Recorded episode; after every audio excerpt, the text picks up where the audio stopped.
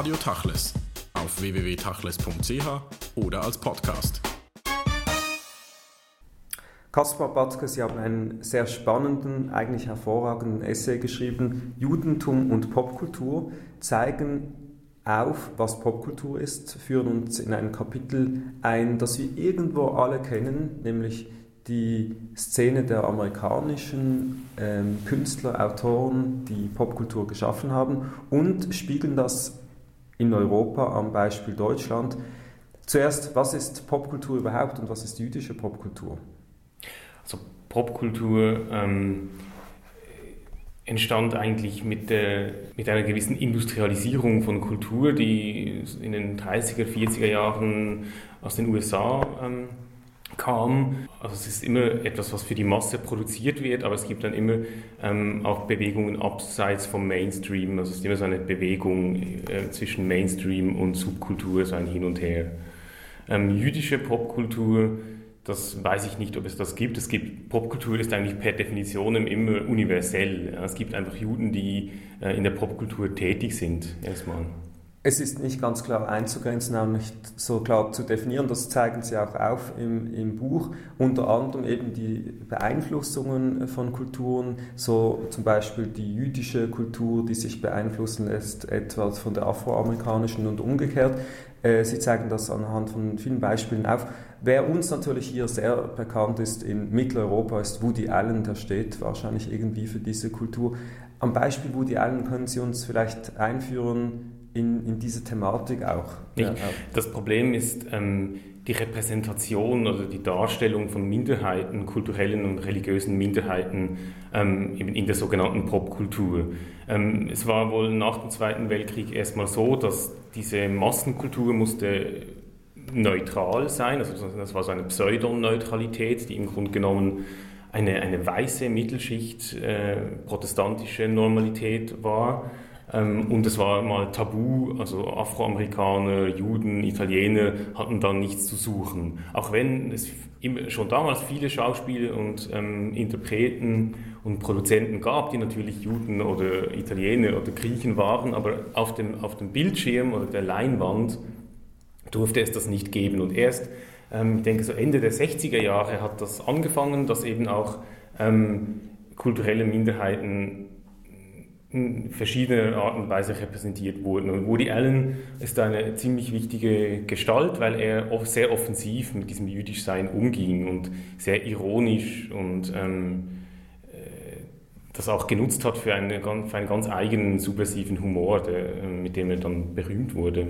Und dieser subversive Humor, eigentlich auch ein Minderheitenhumor, der ja. mit sehr viel Selbstironie auskommt, den hat er ja wahrscheinlich nicht erfunden, aber er hat ihn sehr früh äh, auf, äh, begonnen zu nutzen. Seit 50 Jahren tut er das, während wir in Europa ja. natürlich viel später äh, mit dieser Art von Humor konfrontiert wurden oder diesen überhaupt für uns akzeptieren konnten. Ich glaube nicht unbedingt, dass das in Europa später passiert ist. Nicht in den 20er und 30er Jahren gab es in Berlin und in Wien eine sehr lebhafte Kabarettszene, wo das alles auch schon ausprobiert wurde und gemacht wurde. Es war einfach auf weniger Menschen beschränkt. Und erst mit dem Aufkommen wirklich dieser amerikanisch geprägten, ähm, universellen Massenkultur kam diese, diese, diese Art vielleicht von Umgang mit der eigenen Identität ähm, in, in eine in Massenkultur hinein. Sie sprechen es an, äh, Europa. An und für sich wurde ja vieles aus Europa importiert äh, ja.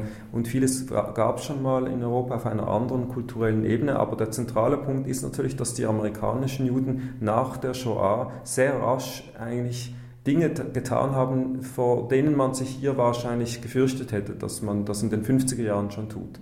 Ja, es hat sehr, eben sehr viel damit zu tun, das haben Sie schon angesprochen, mit dem, mit, auch mit dem mit der Interaktion mit der afroamerikanischen äh, Bevölkerung in den, in den USA. Ähm, Popkultur ist sehr stark afroamerikanisch geprägt, also Jazz, Soul, äh, Hip-Hop. Diese, diese Hinwendung der, einer weißen Mittelschicht zu, zu den Outsidern, das, das haben die Juden eben auch gemacht. Und damit verbunden, also bei den Juden war damit oft verbunden, eine Ablehnung einer vollständigen Assimilation. Das ist eine, eine, eine ziemlich interessante Be Bewegung. Also in dem Moment, an dem die, die jüdische Bevölkerung in den USA eigentlich angekommen war, Mittelschicht, war Mittelklasse und wirklich so weiß wurde im Grunde genommen, äh, haben die, die Kinder dieser, dieser Mittelschichten eben angefangen, sich wieder zu Outsidern zu erklären. Mhm. damit man vielleicht an einem Beispiel das darstellen kann, ein zentraler äh, Name ist natürlich Allen Ginsberg. Ja. Äh, Sie beschreiben einen Text von ihm, Kaddish, äh, den er schreibt über, glaube ich, den Tod seiner Mutter, mhm. wo er sich anlehnt an Ray Charles. Genau. Vielleicht können Sie das mal darlegen. Was ist dort passiert und wieso ist dieser Text so wichtig geworden? Also das ist ein Gedicht, äh, wirklich die Inspiration, der Ausgangspunkt war der Tod seiner Mutter. Er versucht das zu verarbeiten, auch diese ganze schwierige Geschichte. Seine Mutter war schwer äh, psychisch krank. Versucht dann da einen, einen eigenen, eine eigene Sprache zu finden, einen Rhythmus und, und findet das eigentlich in der Fusion von Elementen des, des Jazz mit, Ele Elementen dieses jüdischen Gebetstextes. Also das ist so eine Fusion. Dieses kardisches Gebets. Und man muss sagen, Ginsberg, das war, das war nicht irgendwer, das war ein ganz äh, bedeutender Anführer wahrscheinlich auch dieser Popkultur. Mhm. Er war Bürgerrechtler, er war einer, der sich wahrscheinlich auch einsetzte für diese anderen Minderheiten. Und Sie erwähnen dann, an und für sich macht er ja gar keine jüdische Kunst, oder das ist nicht Nein, sein Thema. Jüdische Kunst gibt es sowieso nicht. Es gibt ähm, Juden, die Kunst machen genau. und ähm, jüdische Traditionen, an die irgendwie anknüpfen, die transformieren, äh, die fruchtbar machen für ihre ja, ähm, Produktion. Ginsberg war, war, da vielleicht so ein Vorreiter. Ähm, eine wichtige Gestalt ist äh, Lou, Lou, Reed in dieser Hinsicht, der später kam und der dieses, diesen Song hat, I Wanna Be Black. Ja, also der eigentlich aus seinem Jüdischsein ausbrechen will und das ein Phantasma ist eben das Schwarzwerden, bewusst einer Minderheit angehörend. Und Sie sprechen es an und deuten es auch an. Ein ganz wesentlicher Faktor oder ein ganz wesentlicher Punkt eigentlich in dieser Popkultur ist die Auseinandersetzung natürlich mit diesen eigenen Identitäten, diese Transformationen auch von Identitäten. Sie schreiben über die kulturellen Codes, die immer wieder mal aufflackern, die aber wieder zerworfen werden. Sie schreiben von Defiguration, also dass man diese Dinge auch in einer Art und Weise aufbricht, wie das vielleicht in anderen Formen nicht so möglich war. Mhm. Ja, also mir ging es in dem Büchlein darum, ähm, eben sogenannte Figuren von Identität zu deuten. Also ähm, darunter verstehe ich, dass es immer Bilder gibt, über die man sich selber ähm, identifiziert, eine Identität herstellt. Und ähm, die Popkultur ist wirklich ein äh, Medium, in dem das sehr stark passiert, dass eben Figur, Bilder, Figuren gezeichnet werden, über die man seine kulturelle und religiöse Identität zu bestimmen versucht. Und das ist natürlich interessant, das hinsichtlich eben der jüdischen Identität zu versuchen, weil das auch etwas aufbricht, was Jahrtausende lang in Europa gegolten hat. Die Juden waren die Minderheit, äh, die, Minderheit an sich, über die sich auch die christliche Mehrheit irgendwie definiert. Und in der Popkultur gibt es im Grunde genommen nur noch Minderheiten. Es gibt gar keine Mehrheit. Das ist eben eine multikulturelle Welt. Es ist eine multikulturelle Welt, die dann auf einmal mehrheitsfähig wird. Und dann geschehen Dinge, wie zum Beispiel in der Serie South Park oder Seinfeld, die in Amerika unglaublich erfolgreich werden, die werden dann übersetzt und kommen nach Europa, wird, werden hier im Fernsehen gezeigt. Ich kann mir vorstellen, dass viele das gar nicht verstanden haben, was dort äh, eigentlich alles drin ist, gerade auch diese jüdischen Elemente. Was ist passiert, als Seinfeld nach Europa kam? Ja, die Rezeption in Europa der Popkultur, dieser amerikanischen Popkultur ist problematisch, weil doch in der amerikanischen Gesellschaft eben davon ausgegangen ist, dass jeder von irgendwo kommt. Also jeder hat eben seine eigene kulturelle Identität und damit wird auch gespielt. Das ist lustig, da, da ergeben sich ähm, Witze. Äh, so und in Europa wird halt leider immer noch oft von einer sogenannten Leitkultur ausgegangen. Diese Feinheiten auch werden dann nicht wahrgenommen.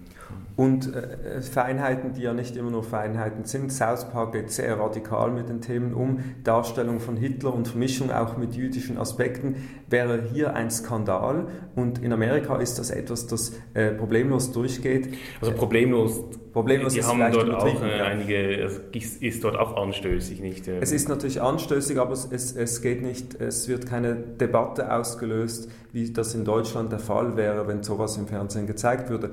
Worauf lässt das schließen? Sind die einfach zu weit weg von, vom Shoah-Traumata oder haben die Minderheiten in Amerika eine ganz andere Art und Weise des Umgangs mit sich selbst? Wenn wir von Identität reden, ist das immer etwas sehr Schweres und in Deutschland ist es entweder Opfer oder Täter, also israelische Täter, das sieht man jetzt gerade in dieser Debatte um dieses unselige Gedicht von Günter Kass äh, sehr gut.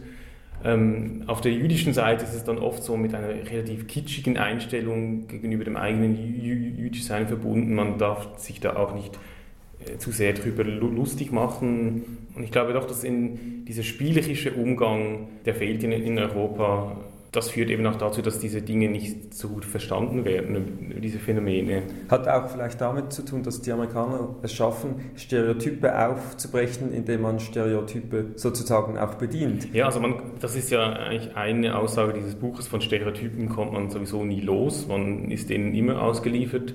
Es gibt bei South Park, also wirklich eine grandiosen äh, Zeichentrickserie, einmal eine Szene, wo in einer Synagoge ein jüdischer Synagogengänger eben sagt, Stereotyping Jews is terrible, aber er selber sieht aus wie ein im Stürmer gezeichneter Jude mit Hakennase, Kippa und was eben für, für mich ausdrückt, dass, dass es darum gehen muss, wie man mit Stereotypen umgeht. Man muss mit ihnen irgendwie umgehen, man muss sie ironisch distanzieren, aber man kommt davon nie los. Genau, und Sie äh, prägen dann den Begriff die Ironisierung der Ironisierung. Das ist eigentlich ein Perpetuum mobile, das sich immer wieder selbst bedient und mit dem natürlich diese amerikanischen Schauspieler, Komiker, Autoren auch spielen und, ja. und wissen, wie Gut, man eben, also Sie, Sie, haben vorhin mit, von Woody Allen gesprochen, dann South Park, das, man muss das vielleicht ein bisschen differenzieren, das sind auch verschiedene Generationen. Also Popkultur ist unterdessen nicht, das ist nicht einfach eine Suppe, sondern ähm, das hat auch eine Geschichte unterdessen, die wird erforscht, da wird drüber geschrieben aber so jemand wie Sarah Silverman zum Beispiel, die also unsere Generation ist, Mitte 30, also ähm, eine, eine, äh, eine, eine Comedian, genau, eine Stand-up-Comedian, genau. sehr erfolgreich in den USA. Kann natürlich nicht mehr die gleichen Jokes machen wie Woody Allen, das wäre langweilig. Also sie muss ja auch sich distanzieren von diesem Vater oder fast schon Großvater und auch ähm, diese Art des Umgangs mit jüdischer Identität ähm, auch irgendwie ironisch distanzieren. Also das ist eben dann kommt man wirklich in eine Ironisierung der Ironisierung hinein und ähm, das ist ein sehr unterhaltsames Spiel. Es ist ein sehr unterhaltsames Spiel. Sie sprechen es an, die Generationen sind natürlich nicht zu unterschätzen. Äh, Seinfeld ist schon viel älter als zum Beispiel wahrscheinlich South Park, ja. auch in der Machtart und in der Art und Weise, wie Pointen gesetzt werden. Und doch möchte ich noch auf einen Namen zurückkommen oder auf zwei Namen, einen wichtigen Pop-Poet, nämlich Leonard Cohen, den Sie beschreiben. Leonard Cohen, der ja oft auch unterschätzt wird in Bezug auf die äh, jüdischen Themen, die er transportiert ja, in seinen das Texten. Ist mir vor allem aufgefallen, letztes Jahr war ich hier in Basel am Konzert von Leonard Cohen, ein generationenübergreifendes Event übrigens. Und da ist schon interessant, dass er, ja vor, bevor seine Bühnenshow beginnt, werden da groß diese zwei Hände des, also des Priestersegens ab, äh, sind da groß, werden projiziert. Und ich glaube, ich war wahrscheinlich der Einzige, dem, dieser, dem das aufgefallen ist, in diesem Publikum von Tausenden von, von, von Leuten. Also in, hier in Europa werden diese Anspielungen und dieses, dieses Spiel mit, mit jüdischen Traditionen, das Cohen eben betreibt, wird nicht wahr, wahrgenommen. Ein interessantes Thema, das Sie ansprechen, ist ja seine Auseinandersetzung, ich glaube, in Chelsea Hotel und ein anderer Song bei, bei The River Stark Dort sprechen sie darüber, über diese Ambivalenzen äh, zwischen Babylon und sozusagen dem alten Jerusalem, beziehungsweise einfach Leonard Cohens Entscheidung für das Exil. Eigentlich ein Tabubruch, ich meine ein mhm. Tabubruch äh, nach der Shoah, sich so de dezidiert mhm. an und für sich für das Exil zu entscheiden, das wäre hier wahrscheinlich schwieriger möglich gewesen. Ja, das war ja sowieso ein, ein, eine Intention des Büchleins. Es ging mir eben hip im Exil zu sein. Also dass ähm, jüdische Kultur eben als Kultur, als Exilkultur zu, zu beschreiben. Und ähm, da ist Leonard Cohen eine wichtige Gestalt, weil ich glaube, dass es bei ihm so einen äh, Diaspora-Schick eben gibt. In diesem Lied bei The River Star geht es tatsächlich darum, dass er den, diesen 137. Psalm, also vergesse ich dein Jerusalem, äh, zitiert und ähm, dann das aber umdreht und sagt, also ich will Babylon nicht vergessen und ich will in Babylon sein und dort Spaß haben, so quasi. Ja. Und das ist also ein Motiv, das sich durch die gesamte mm, jüdisch geprägte Popkultur verfolgen lässt. Diese, diese Psalm, der wird immer wieder zitiert. Ein anderer Name, den Sie erwähnen, ist äh, Lenny Bruce, jemand, den man hier fast nicht kennt. Ähm, Sie beschreiben zwei, drei Witze, die er gemacht hat, ähm, die Sie eigentlich auch als Exempel äh, darstellen für diese Art und Weise des Umgangs mit, ähm, mit Ironie und mit Popkultur. Vielleicht können Sie mhm. auf den einen eingehen, äh, weil der ist so symptomatisch. Ähm, also Lenny Bruce ist, das muss man vielleicht noch sagen, in den USA wirklich eine Art Volkskultur geworden, wie vielleicht in der Schweiz. Also für die amerikanischen Juden ist das so etwas wie bei uns Money Motter. Er hat ein sehr schwieriges Leben und er hat immer wieder auch religiöse Themen in seinen Nummern da vorgeführt und ähm, sich auch Gedanken gemacht, was eigentlich ein Jude ist. Und er hat mal da eben gesagt, now a Jew in the dictionary is one who is descended from the ancient tribes of Judea, also einer, der von den alten Stämmen Judäas kommt, or one who is regarded as a descendant from that tribe. That's what it says in the dictionary, also was im Wörterbuch gesagt wird. But you and I know what a Jew is, one who killed our Lord. Also ähm, sagt er eben, du und ich, wir, wir wissen ja eigentlich alle, was ein Jude ist, einer, der unseren Herrn umgebracht hat, Jesus. Was eigentlich gar kein Witz ist, sondern erstmal eine ziemlich antisemitische Aussage. Der Witz ist eher, dass, dass Lenny Bruce und sein, er, er simuliert eine Art Einverständnis mit seinem Publikum und zeigt so dieses, dieses, dieses Vorurteil als Vorurteil. Das sind ja spannende Phänomene, auch diese Paradoxen, Paradoxien und diese an und für sich auch jüdische Dialektik, die da genutzt wird.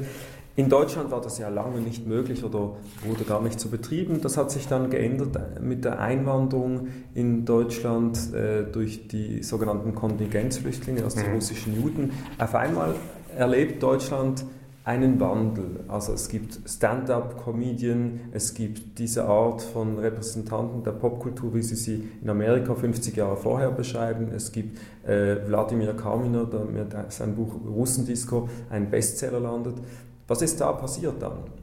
Oder anders gefragt, ist es eigentlich einfach notwendig, dass die Leute äh, oder die Gesellschaften durch Einwanderungen sozusagen mit sich selbst äh, konfrontiert werden, indem Leute von außen kommen und vieles aufbrechen und wahrscheinlich so funktioniert dann letztlich auch diese Popkulturszene.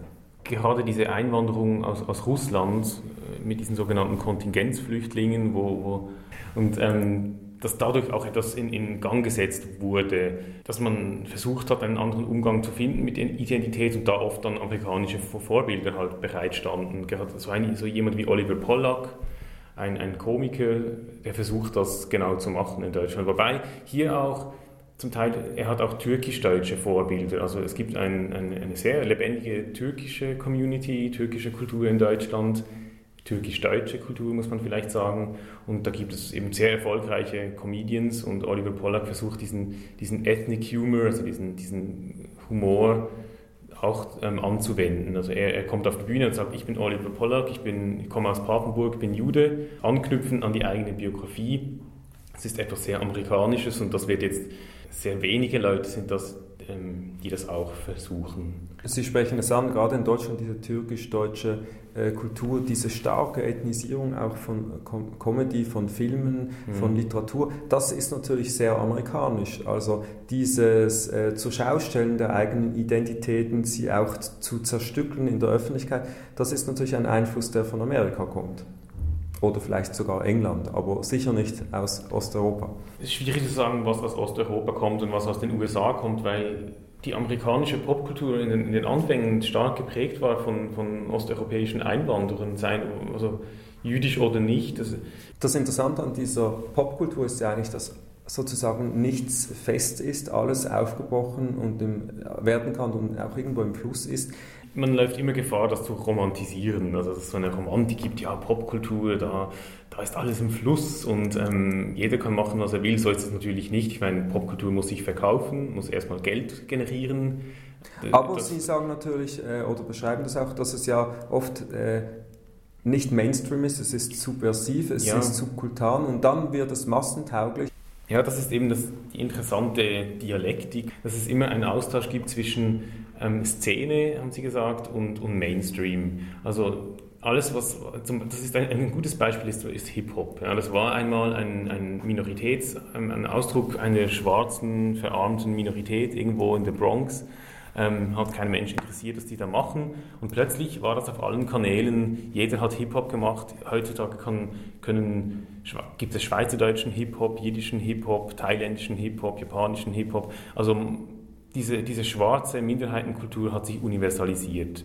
Und so passiert das natürlich immer wieder mit, mit ähm, wirklich sehr partikularen Szenen, die plötzlich, ähm, weil sie irgendeinen Nerv der Zeit treffen, plötzlich universalisiert werden und auch extrem viel Geld machen.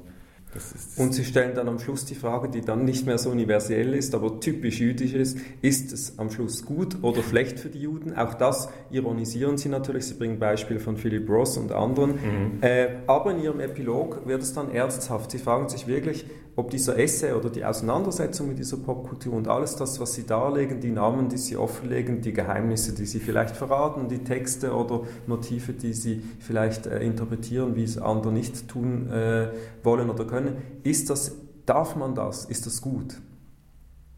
Ja, das ist ähm, eine Frage, die ernsthaft ist oder auch nicht ernsthaft. Ähm, so eine Analyse des, des Jüdischen in der Popkultur, ist das überhaupt gut? Ähm, äh, irgendwie bringt das etwas für die, die jüdische Gemeinschaft, ähm, auch in Europa? Das ist schwierig zu sagen. Ich, ich, glaube, ja, sonst hätte ich das Büchlein nicht geschrieben. Dieses Finden von neuen Umgangsformen mit Umgängen mit Identität, das ist, glaube ich, etwas, was man ähm, von der Popkultur lernen kann.